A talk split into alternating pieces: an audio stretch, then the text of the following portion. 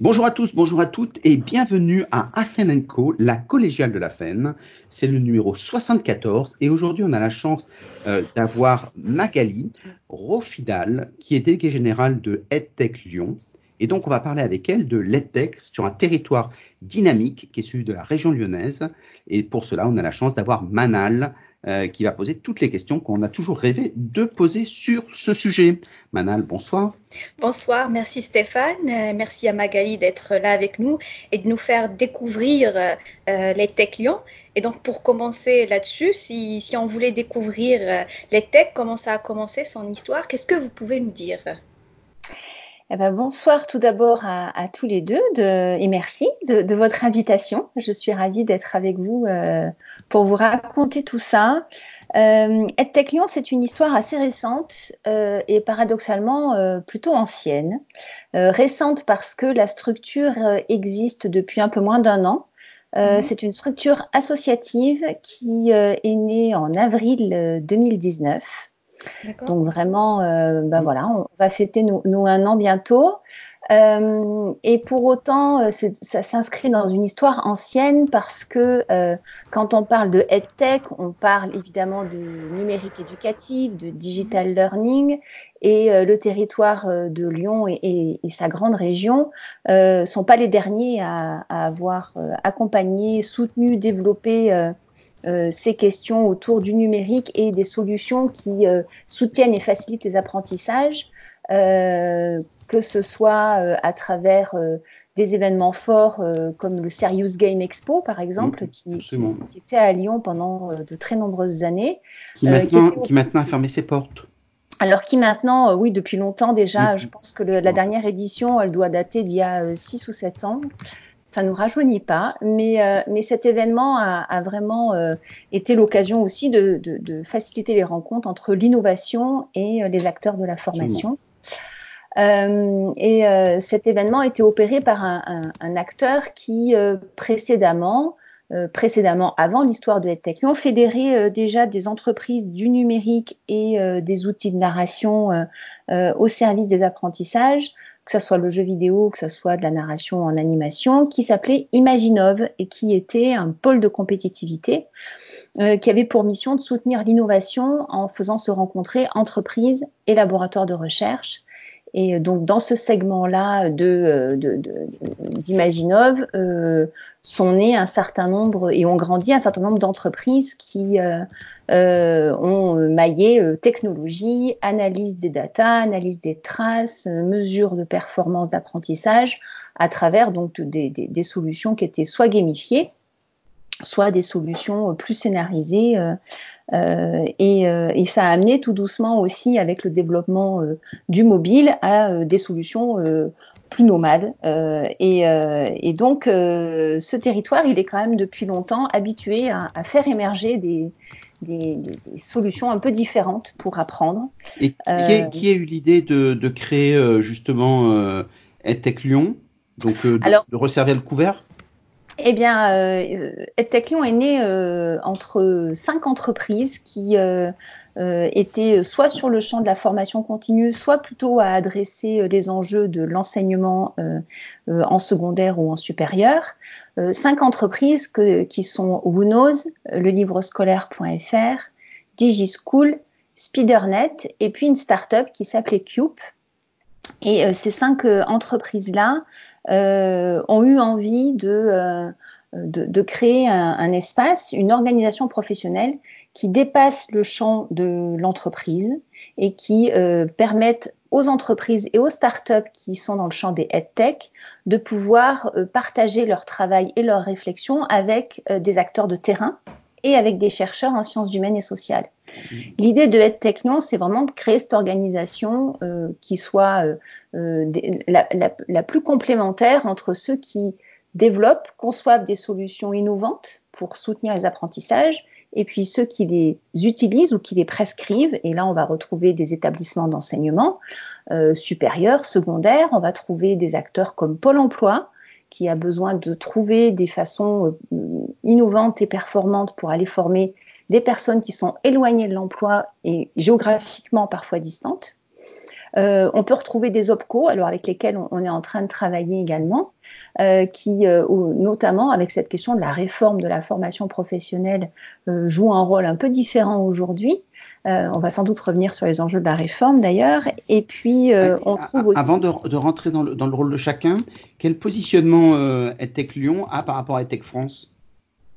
Bon, bah alors on est partenaire.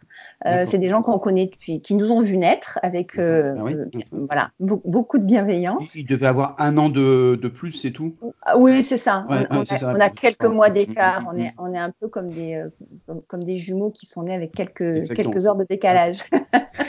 On n'a pas, on fonctionne pas tout à fait de la même manière, mais on porte les mêmes ambitions, qui sont de soutenir l'innovation au service des apprentissages. Et puis le troisième acteur important qui, euh, fait partie euh, de, de Tech Lyon, ce sont les laboratoires de recherche. Euh, il y a des vrais enjeux à travailler avec eux parce qu'ils portent des expertises en neurosciences, en sciences cognitives, euh, sur des, des, des, questions aussi qui sont euh, beaucoup plus techniques, comme les enjeux d'intelligence artificielle et, et, traitement de data, d'interface, et puis tout ce qui est sciences de l'éducation, relation à l'apprenant avec des écrans. Euh, et ces chercheurs nous intéressent euh, énormément parce que euh, le, le, monde des sciences humaines et sociales n'a pas toujours été forcément beaucoup valorisé dans le champ de l'innovation en France.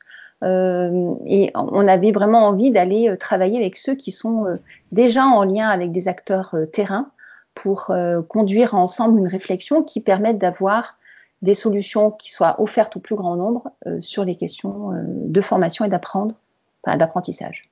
Alors, il, s'agit que de, réunir des, talents existants ou des entreprises qui sont dans, dans l'EdTech peuvent adhérer Ah, bien sûr. Et, Alors, s'ils euh, adhèrent, qu'est-ce qu'ils ont en adhérant Alors, aujourd'hui, EdTech Lyon, c'est 50 membres adhérents. Euh, dans ces 50 membres adhérents, il y a 37 euh, euh, entreprises qui sont euh, des startups ou des entreprises dans le champ des tech. Et puis le reste se distribue sur ce que je vous présentais juste avant, des laboratoires de recherche, des acteurs terrain.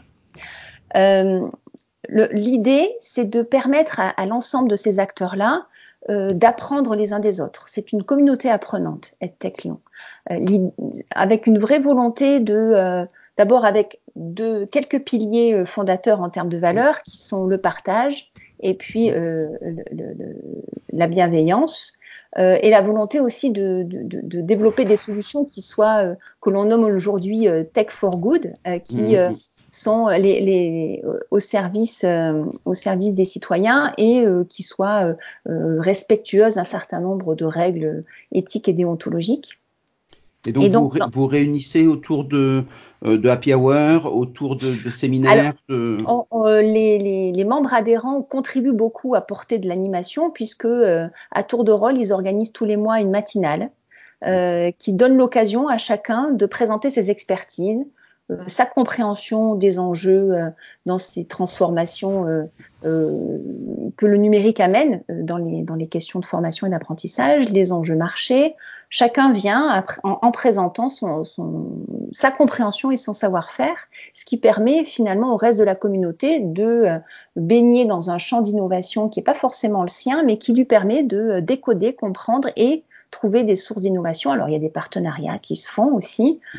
euh, et, et, puis il y a un, deuxième outil qui va bientôt voir le jour. Pour rester sur ce premier outil, est-ce que les responsables de formation de la région peuvent venir à ces manifestations ou, c'est uniquement autour des membres? Alors, les, matinales sont, sont vraiment euh, dédiées aux membres de EdTech Lyon. Euh, euh, dans, les statuts de EdTech Lyon, il y a la possibilité pour des professionnels de venir en tant que personne physique s'ils ont envie justement de rencontrer des acteurs de l'innovation, s'ils ont envie eux aussi de contribuer en remontant des, des thématiques ou des problématiques euh, qu'ils rencontrent. Euh, l'idée, c'est vraiment de travailler avec l'ensemble des acteurs terrain et les responsables formation, comme les responsables pédagogiques, comme les enseignants, euh, ont tout à fait leur place au sein de, de, de EdTech Lyon et on, serait ravis de pouvoir avoir des remontées de contraintes ou de, voilà, de, de, de retour d'expérience, clairement. pour mieux comprendre un peu euh, concrètement l'apport de ces alliances qui sont en train de se construire maintenant depuis plus d'un an, euh, donc il y a les, les, euh, les, rencontres que vous venez de citer, mais est-ce qu'il y a d'autres exemples pour un peu euh, euh, faire percevoir ce que, par exemple, de futurs adhérents peuvent toucher en adhérant à l'association. Est-ce qu'il y a d'autres choses à part les rencontres Est-ce qu'il y a des projets peut-être qui se construisent? Alors, comment ça se passe? il y a, y a d'autres outils qui sont en train d'être mis en place. Le deuxième, ce sont des déjeuners de co-développement. Alors, euh, je, je, pense que dans le monde de la formation, on connaît bien euh, le, la performance que le co-développement peut apporter pour euh, venir dans une intelligence collective résoudre euh, ensemble la difficulté qu'une personne rencontre. Euh, et l'idée, c'est de continuer dans cette logique-là, de dire ben, ensemble on apprend euh, avec ces, ces, temps, ces déjeuners de co-développement qui vont s'installer euh, à partir. Alors normalement, ça devait être à partir d'avril. Voilà, bon, bah, c'est un peu décalé. Euh, on va par l'intermédiaire du numérique compenser ça en, créant des temps d'échange et de partage. Mais voilà, l'idée, c'était d'avoir déjeuner avec un animateur spécialisé en co-développement qui vient accompagner un groupe pendant, euh, pendant quelques séances. Et puis la troisième chose qui est importante, euh, c'est euh, la capacité à mobiliser des experts dans le réseau. Euh, et là, pour le coup, individuellement, plutôt en one-to-one, se dire, ben, euh, je suis confronté à une difficulté, euh, euh, quelle qu'elle soit, technique, avec un LMS, pédagogique sur une narration un peu compliquée ou des outils ou une problématique plutôt business ou une problématique quelle qu'elle soit euh, eh ben, je peux aller chercher un expert dans le réseau. Je l'aide à identifier l'expert qui va euh, être à, la disposition donc de l'adhérent, et puis ensemble, ils voient comment ils s'organisent euh, en, en, toute intelligence.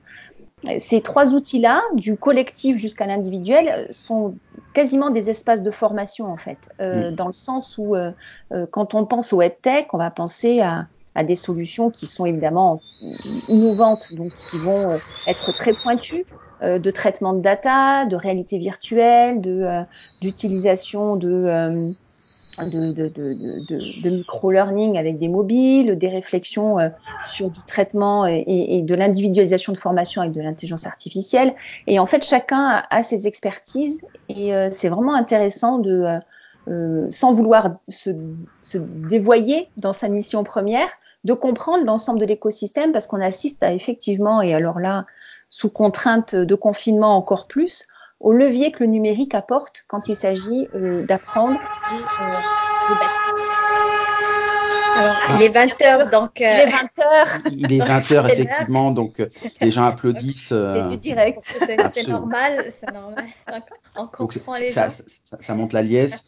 C'était pas pour nous, malheureusement, mais. Voilà, donc voilà. c'était en plus un bon raccord avec mon ton, le contexte que je présentais, qui est effectivement. D'accord. Voilà. Mais en rebondissant justement sur ce contexte et aussi sur le contexte des réformes qui, qui, qui ont ouais. toujours leur impact, quelles sont, à votre avis, les tendances, les solutions euh, qui peuvent s'offrir euh, euh, aux gens dans, dans, dans, pour faire face, que ce soit au niveau des réformes ou que ce soit par exemple, je sais pas, le, le, le nouveau confinement ou mm. autres tendances qui peuvent, qui ont été marquées, notées par EdTech Lyon.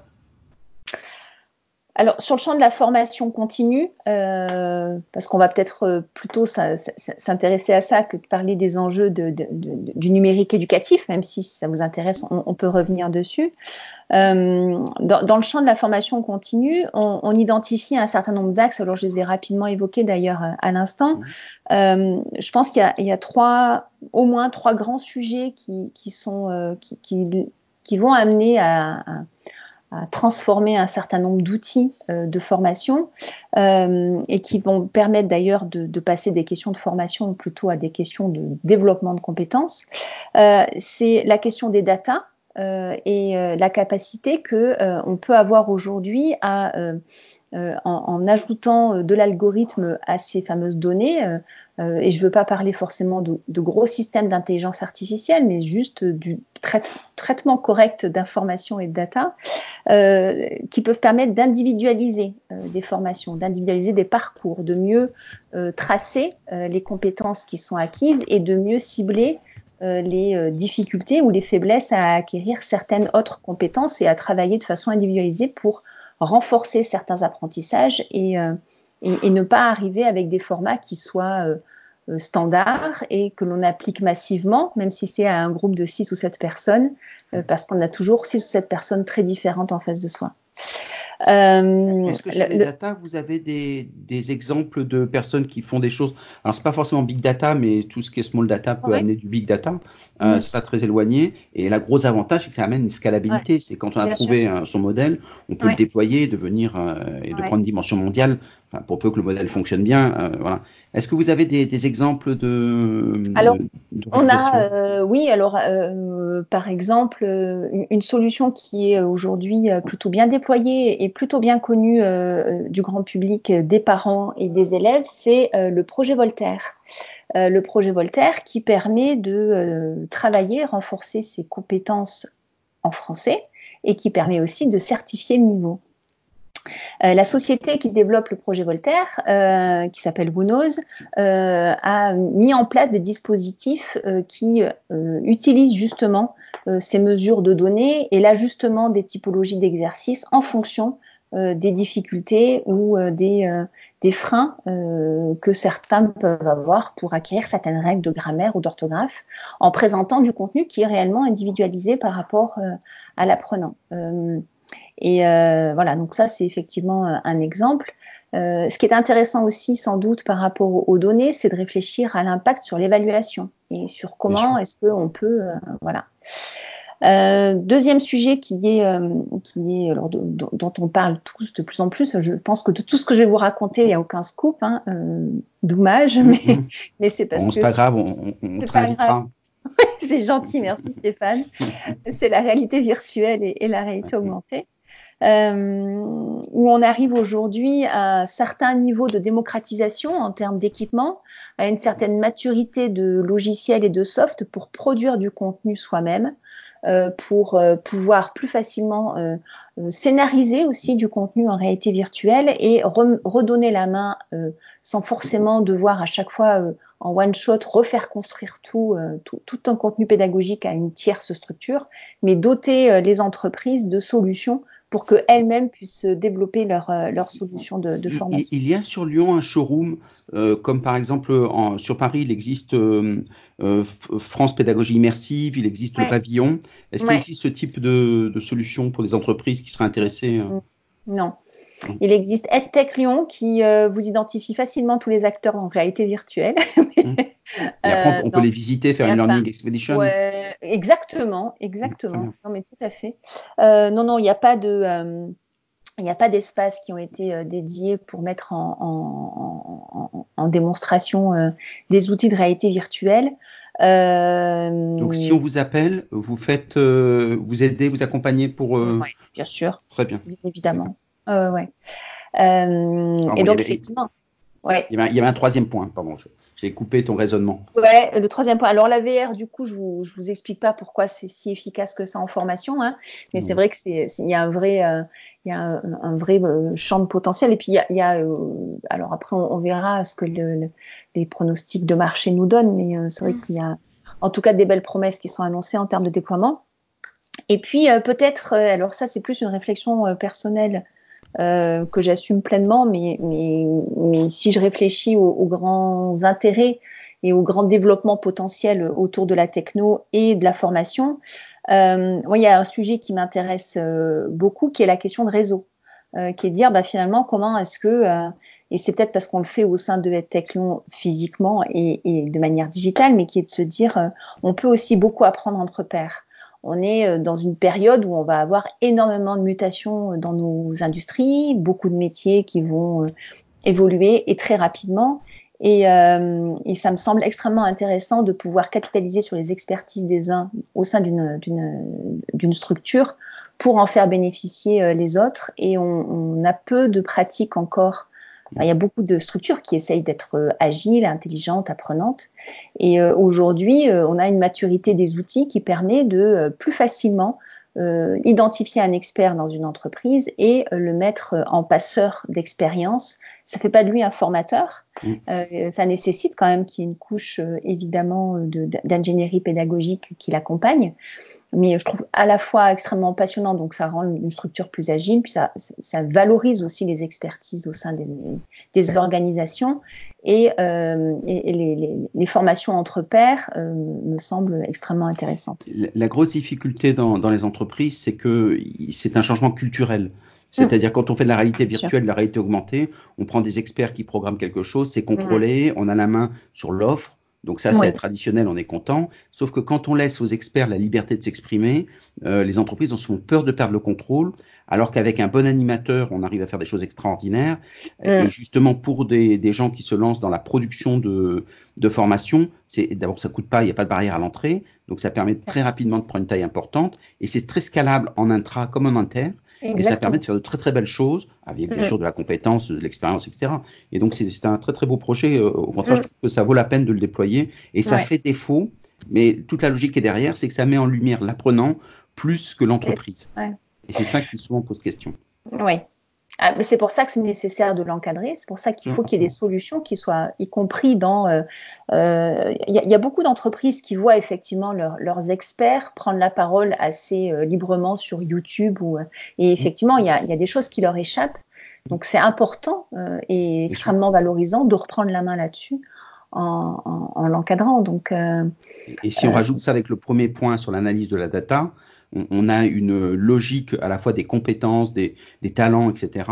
Et il y a tout un travail qui fait qu'on repense l'entreprise euh, différemment. Exactement. Ah Et puis, euh, ça, je pense que ça la rend aussi beaucoup plus agile pour euh, accompagner toutes les transformations métiers qui, sont les siennes. Et ça, ça induit, alors comme souvent quand le numérique arrive dans, une, dans un secteur ou dans une organisation, ça induit aussi des comportements différents en, en, termes de posture dans l'organisation, d'investissement, de, euh, de, quand on se sent euh, valorisé dans ce que l'on incarne, euh, ben on se sent plus partie prenante aussi, donc plus investi, plus engagé.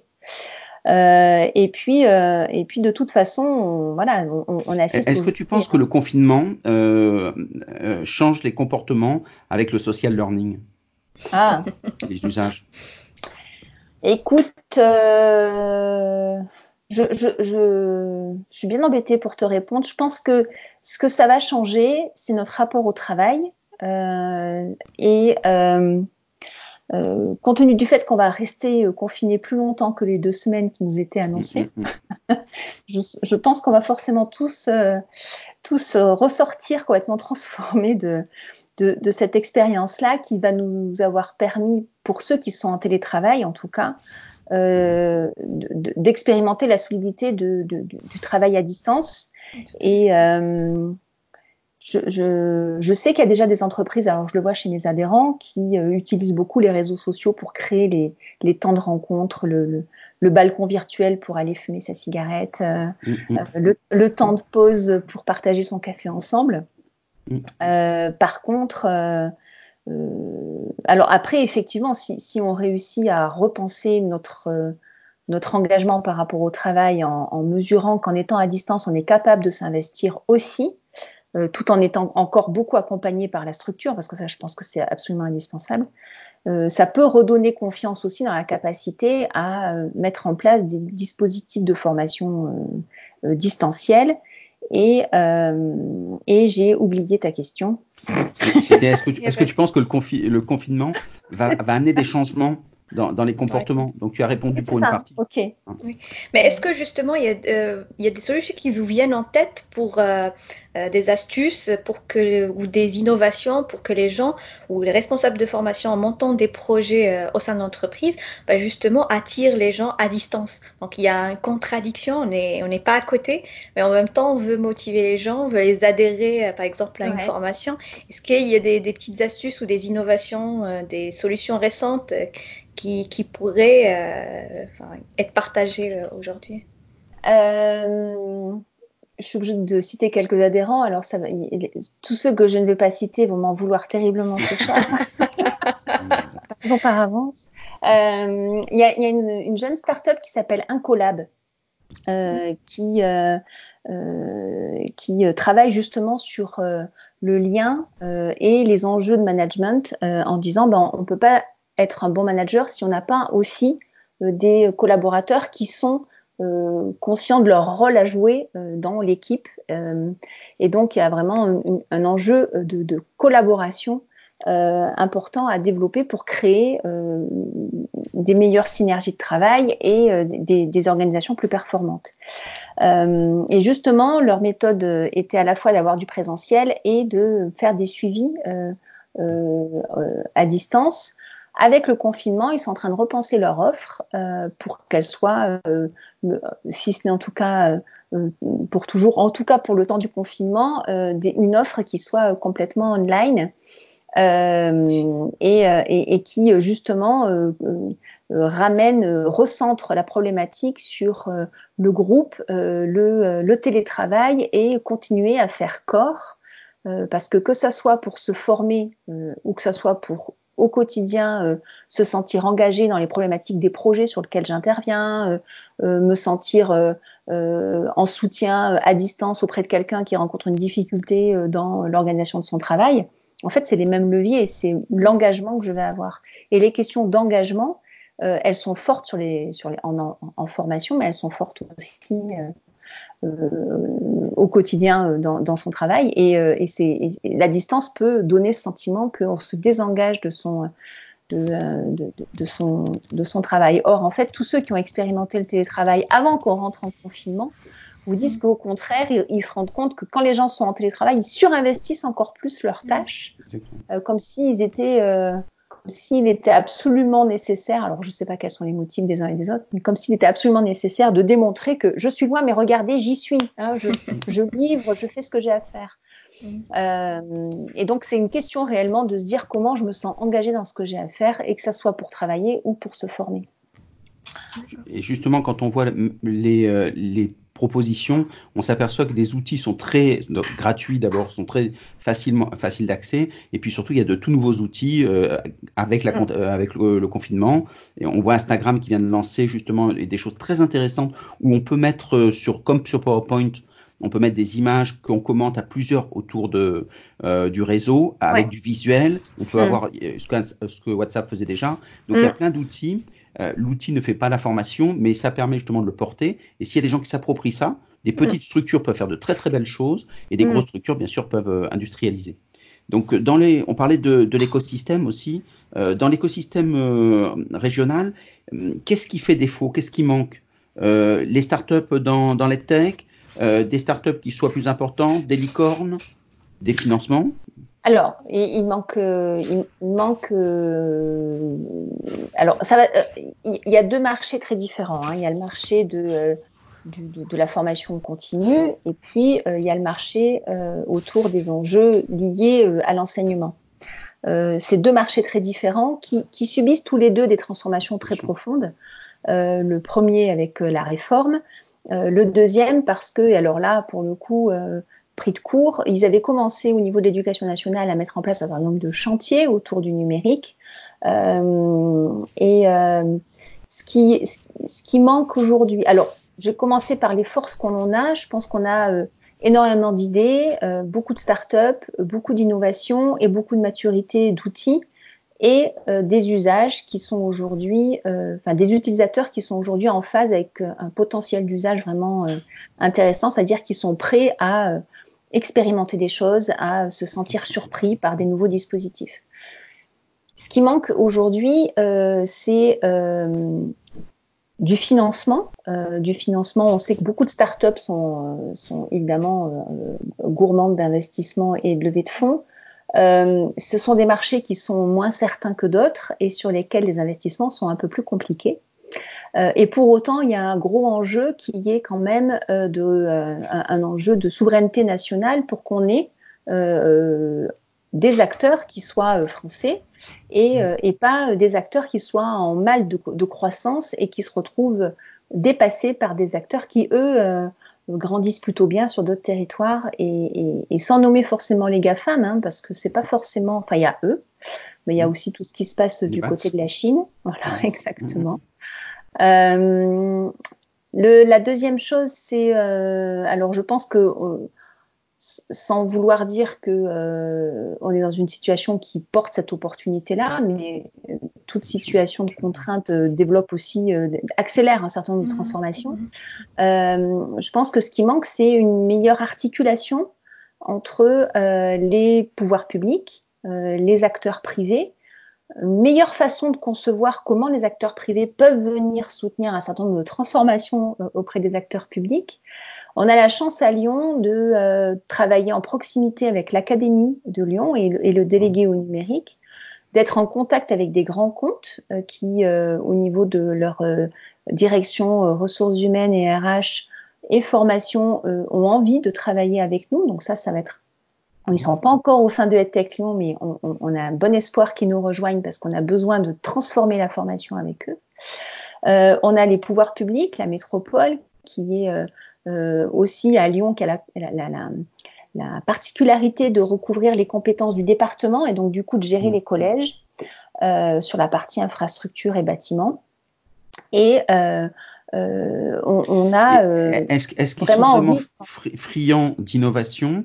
Ou est-ce qu'ils disent qu'ils investissent dans le numérique comme beaucoup pour eux, parce que le numérique représente tout et rien, est-ce qu'ils aident vraiment les startups en, en, à la fois en leur donnant des débouchés? Et puis en prenant leurs idées, en travaillant avec eux pour essayer d'être peut-être leur premier client Est-ce qu'il y a une vraie belle connexion ou est-ce que c'est simplement on investit sur le hmm. numérique euh, comme tout le monde le fait dans n'importe quelle région quoi?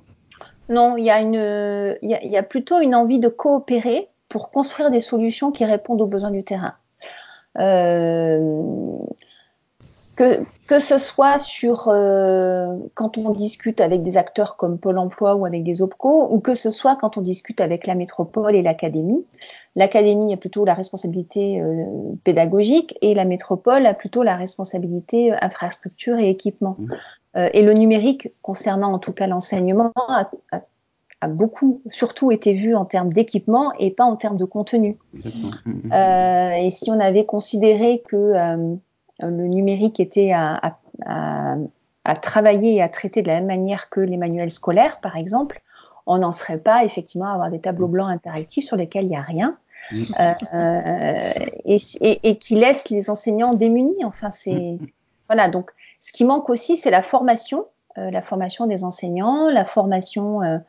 alors, quand je dis formation, on, on, n'est pas un organisme de formation, mais peut-être plutôt des bains d'innovation. Se dire, bah tiens, mmh. quand on arrive ici, on, s'inspire, on rencontre, on découvre, et ça fait naître des idées que l'on a soi et que l'on a envie de construire. Mais est-ce que finalement, pardon, est-ce que finalement la solution c'est pas ce maillage que vous essayez de construire? Parce que bah voilà, il y a là ce que vous êtes en train de de d'écrire, c'est des besoins. Et est-ce que finalement c'est mettre en lien avec justement des acteurs de formation qui sont existants peut-être et qui pourraient répondre à ces besoins-là. C'est donc est-ce que c'est la solution, c'est dire aux gens voilà on a des besoins, mm. on met le doigt dessus et peut-être que bah voilà il y en aura qui sont pas encore adhérents et qui en découvrant un peu ce qui se mm. passe localement, bah peut-être euh, il y a des connexions à faire en gros. Quand tu parles de besoins, tu parles des entreprises ou tu parles des organismes de formation? Je parle des, par exemple, là, ce que vous avez décrit en termes de, d'outils développés par les collectivités. D'accord. De, ce que disait Stéphane, les tableaux blancs, donc euh, à remplir les cases, qui, qui pourrait les remplir eh ben, euh, La question, c'est qui peut acheter le contenu euh, Parce que qui peut remplir les, les startups et les entreprises tech ne manquent pas de, de, solutions qui très souvent sont construites par, avec des enseignants d'ailleurs. Hein. la question, c'est qui investit euh, dans euh, dans la valeur. Enfin, qui, qui, qui voilà. Euh, c'est toujours compliqué le numérique parce qu'on a l'impression que c'est gratuit et que euh, ça coûte rien à faire.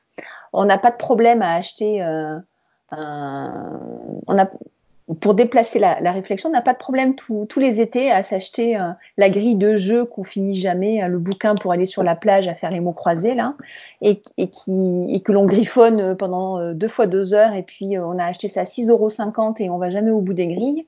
Par contre, acheter une application sur son smartphone qui coûte 1,50 euros et qui va vous donner 4 heures de jeu, on trouve ça très cher. La valeur du numérique, mmh. elle est aujourd'hui dégradée fortement pour tous les contenus qui soit mm. pédagogique, qui soit euh, de, l'ordre de l'entertainment, qui soit euh, de l'ordre, voilà, de, oui, c'est ça, que ça soit sérieux ou, ludique, ça, ça, a moins de valeur que le papier. Et, et ça, c'est une représentation qu'il est absolument nécessaire de transformer. Et pour qu'elle se transforme, il faut que les gens co-construisent la valeur, je pense. Il faut que mm.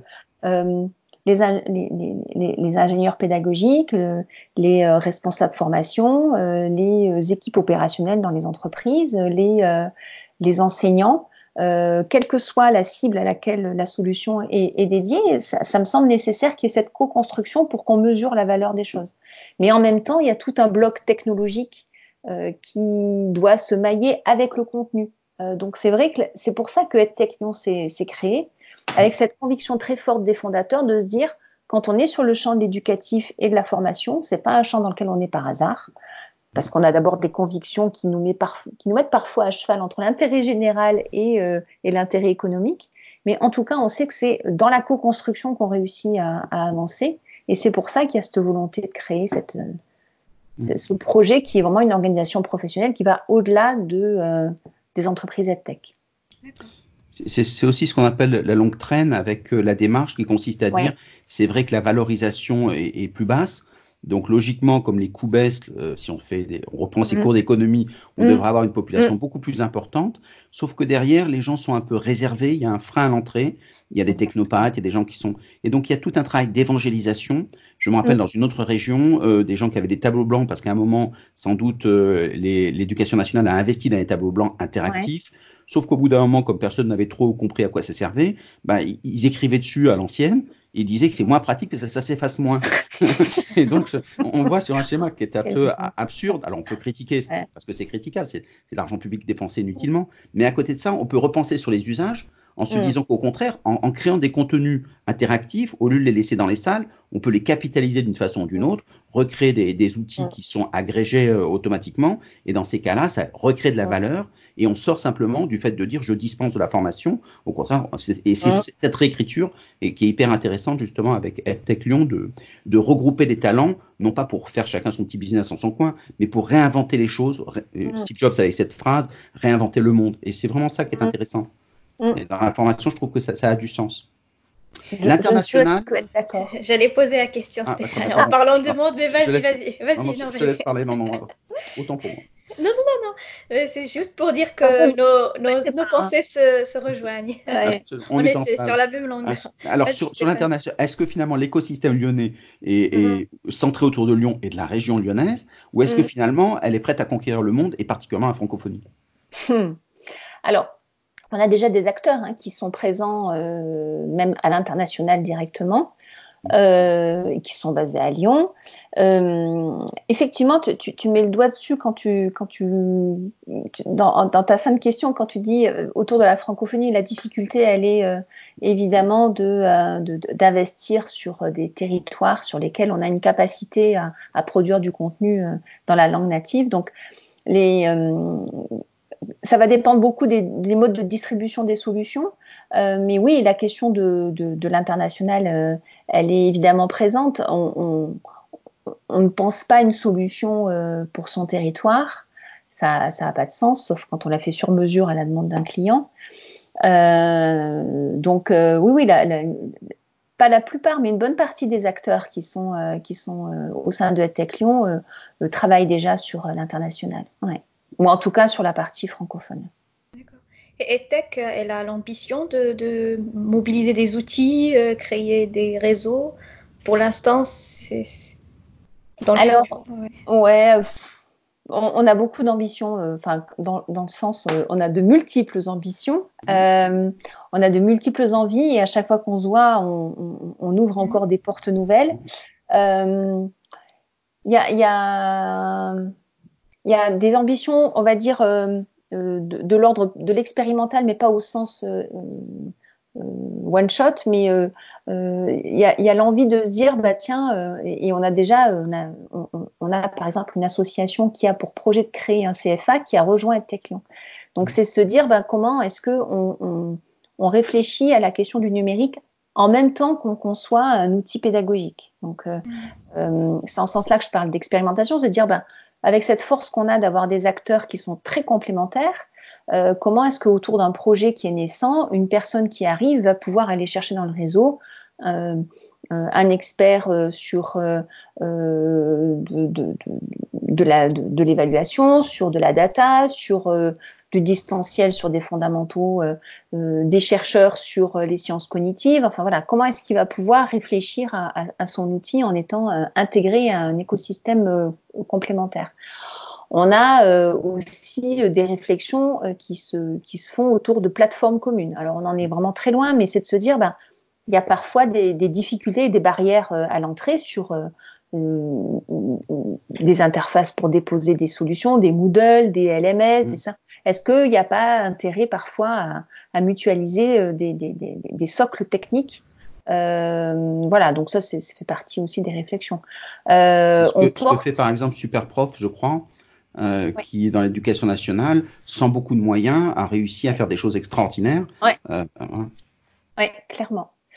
Euh, on souhaite aussi porter un événement euh, qui s'appelle le EdTech Day, qui, euh, bah, qui devait avoir lieu le 9 avril et qui est reporté au 7 juillet, et qui se veut être un rendez-vous où on va interroger à la fois les bonnes pratiques et puis à la fois les grands enjeux à 5-10 ans pour essayer de faire un peu de prospective, se dire bah, vers quoi on va tous ensemble, vers quelle forme de société, vers quelle forme de, d'entreprise, vers quelle forme de lycée, de collège, comment, voilà, parce qu'en en, en, se tirant un peu euh, vers l'avant, en se projetant un peu, ben, peut-être qu'on peut donner des directions pour que les gens travaillent plus facilement ensemble. Voilà.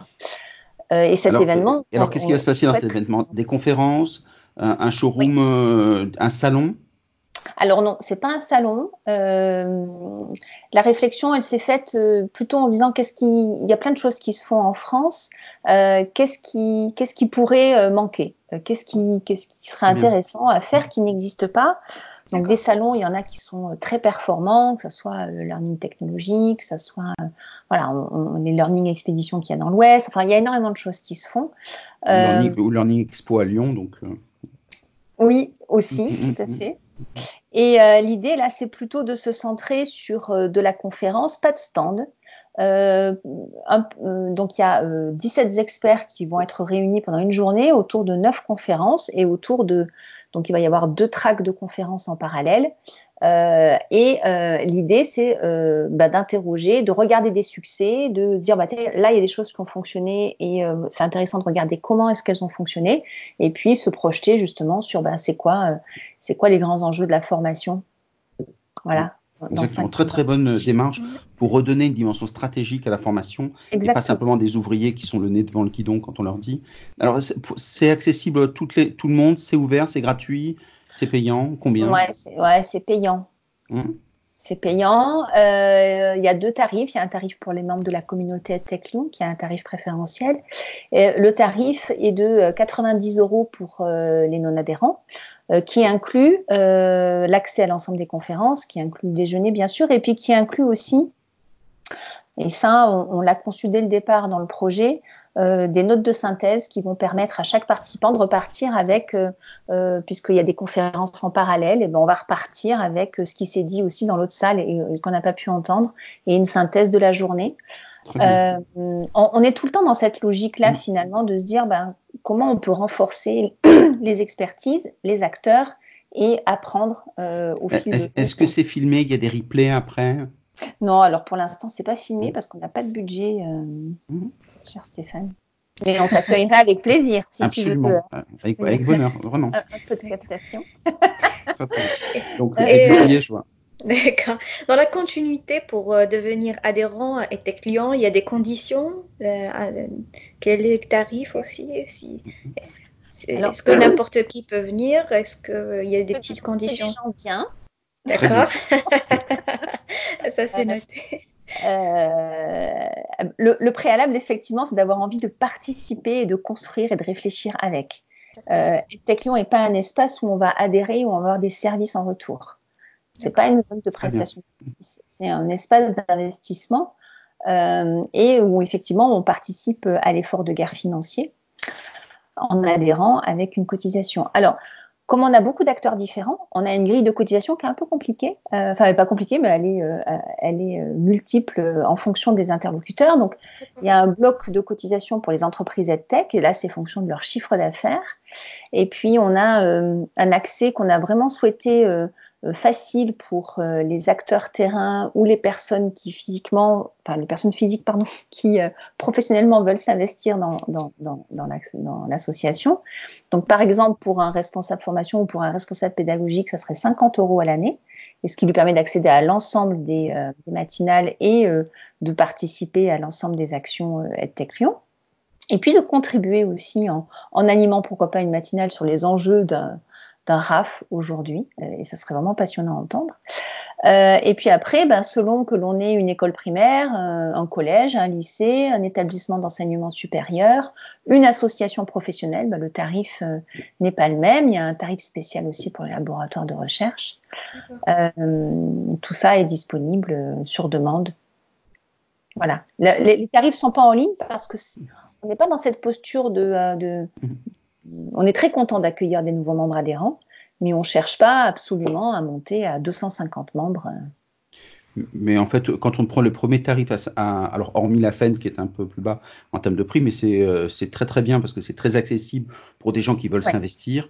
Euh, et quand on compare avec les autres associations, c'est très largement en deçà. Donc, euh, et ça permet à un certain moment de réfléchir sur, sur les signaux faibles, de se confronter et à un certain moment d'anticiper un ou deux ans donc je trouve que franchement, ça vaut la peine euh, si on ça vaut La peine. c'est clair. Euh, on, parlait tout à l'heure de l'international. Est-ce que euh, la région et Tech France a vocation à, se, à développer ses pépites Je pense au CES, où certaines régions avaient fait beaucoup d'efforts pour être présents aux États-Unis, pour pitcher, pour ce qui a mm. aidé.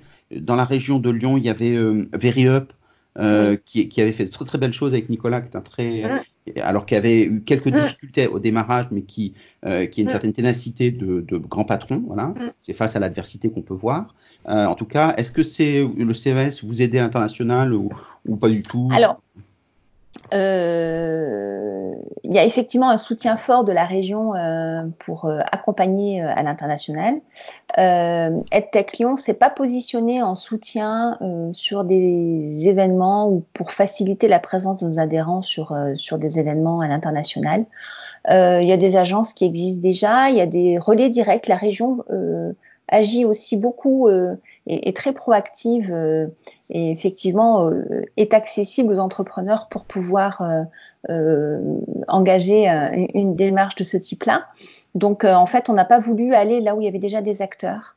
on a préféré se positionner plutôt sur les enjeux propres de la filière plus que sur les enjeux de développement économique sur lesquels il y a des clusters, des actions de la région, des agences, la chambre de commerce. Enfin, il y a beaucoup de choses sur, ce, sur la partie euh, outils pour l'entrepreneur et, euh, euh, croissance économique, on, a souhaité rester sur le champ qui n'était pas couvert aujourd'hui, qui est révolutionnant les, les, questions de, formation et, d'éducation avec des outils numériques.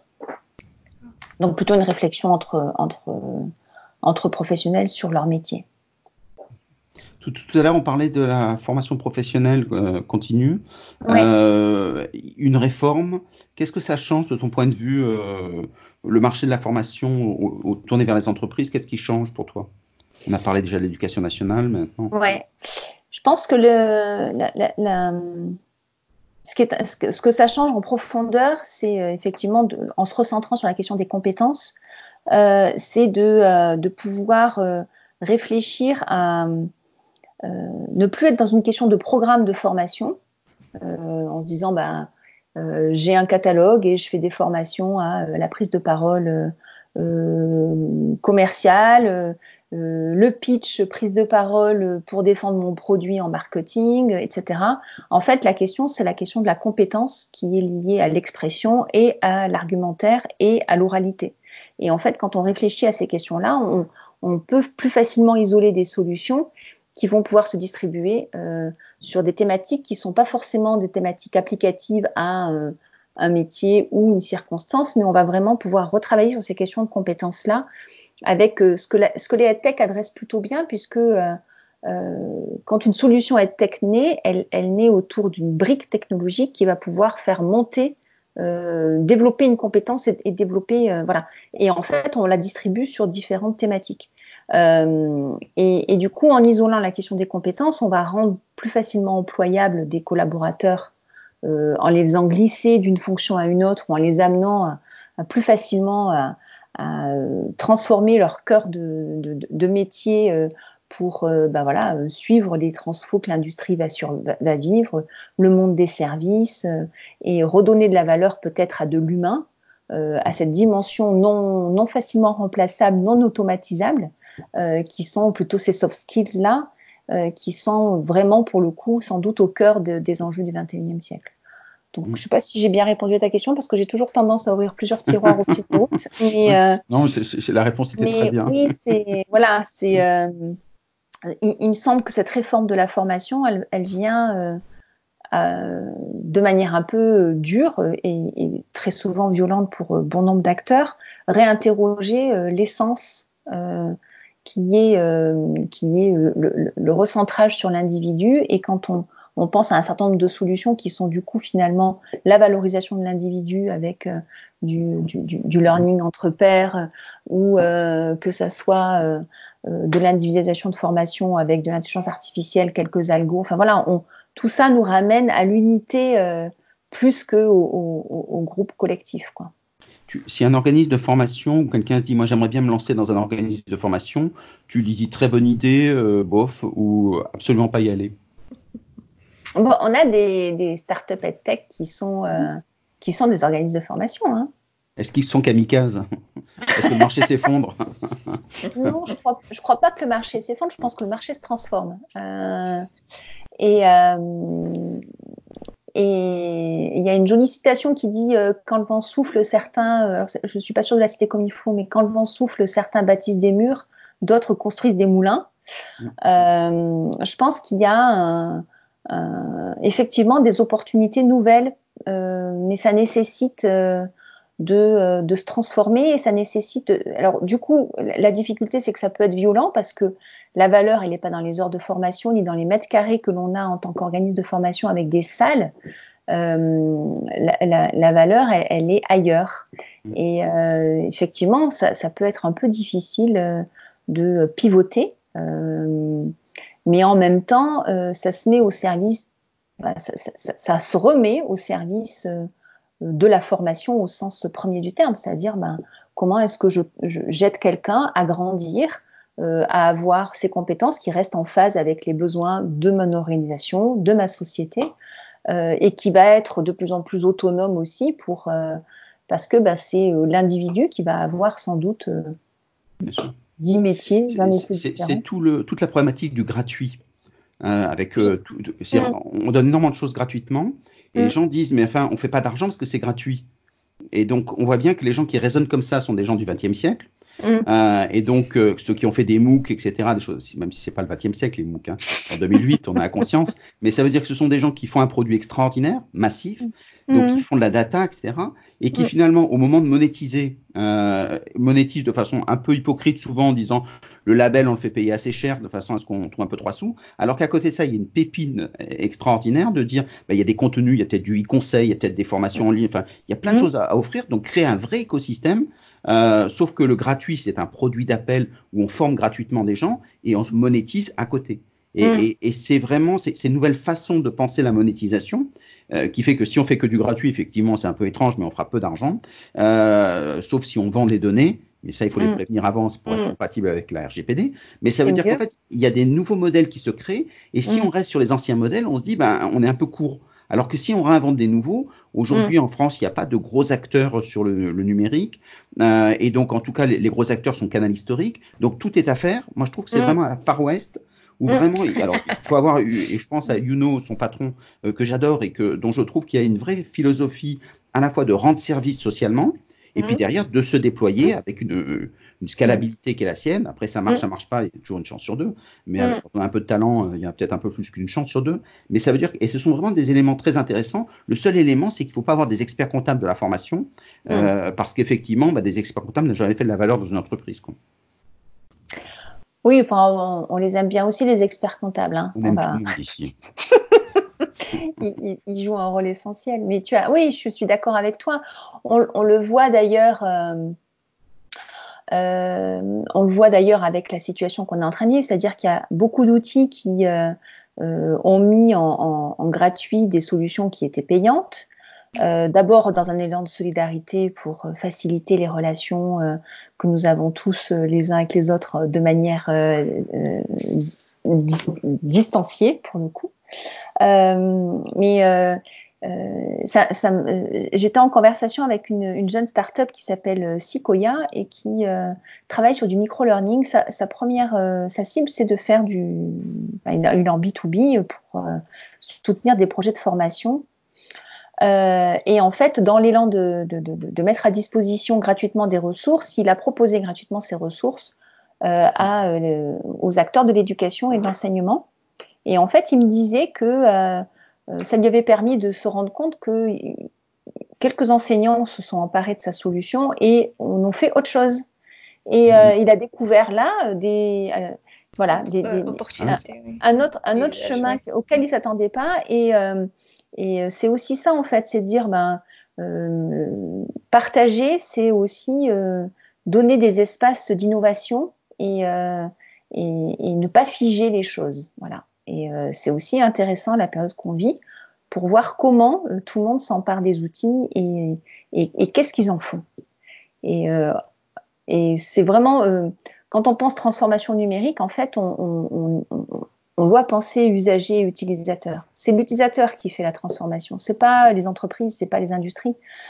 Euh, c'est bien parce que on a tous on a tous choisi de regarder euh, des programmes sur, euh, sur Internet et qu'on a été, pour beaucoup d'entre nous, sans doute des vilains qui avons téléchargé euh, illégalement du contenu que euh, d'un seul coup, euh, non mais pas nous, mais bien sûr, mais, je croyais qu'on dénonçait la connaît, des gens, des gens qu'on connaît, oui. euh, des gens qui ne sont pas là, hein, je... mais, qui, ne, qui, ne, sont pas là, mais euh, qui ont poussé massivement à ce qu'on se détourne de la télévision et qui a poussé la télévision à réinventer ses programmes et à venir sur le net et, et à réfléchir à euh, euh, euh, qu'est-ce que qu'est-ce que les utilisateurs ont envie de regarder et non pas qu'est-ce que moi je prévois que les utilisateurs ont envie de regarder. C'est exactement pareil pour le cinéma. On s'aperçoit que le téléchargement illégal dans le cinéma, au lieu de lutter bêtement contre, on s'aperçoit qu'il est corrélé. Euh, plus c'est téléchargé en amont, plus on va regarder le, le cinéma en physique. Et, et, donc, aux grandes dames des gens qui disaient que Internet allait détruire le cinéma, c'est que plus ils développaient d'Internet et du streaming, euh, plus le cinéma explosait en France. Et donc, Exactement. en fait, ils étaient très embêtés et, parce que les modèles sont nouveaux. Soit on regarde avec les anciennes lunettes et puis on se dit, bon, c'est pas ouais. bien parce qu'ils téléchargent, mais au final, on fige et on n'a plus d'industrie. Ce qui est le cas de, il reste plus beaucoup d'industrie dans le monde, hein, pour le dire euh, sincèrement. Soit on se réinvente et dans ces cas, notre créativité a du sens. Mmh. Très très belle euh, démarche. En tout cas, merci beaucoup. Euh, si on veut, alors on, on rappelle la date peut-être du du EdTech Day. Du EdTech Day. Alors le EdTech Day, il a lieu le 7 juillet à Lyon. Il y a un site. Euh, c'est une seule journée. Euh, Peut-être que l'année prochaine on pourra faire mieux, mais en tout cas on commence euh, une journée. Le site c'est edtechday.net. Euh, il y a un site EdTech Lyon aussi. Donc là c'est edtech-lyon.fr. Voilà. Euh, Qu'est-ce que je peux vous raconter? Ben, vous avez si mes on, coordonnées. Si on, a sur... voilà, si on a apprécié ton, ta, dé, ta démarche, ta façon de penser, etc., ouais. on peut te suivre comment? Alors, euh, sur les réseaux... Oui, bah de toute façon, je te rappelle que le confinement fait que tu pourrais même pas. Exactement, c'est vrai.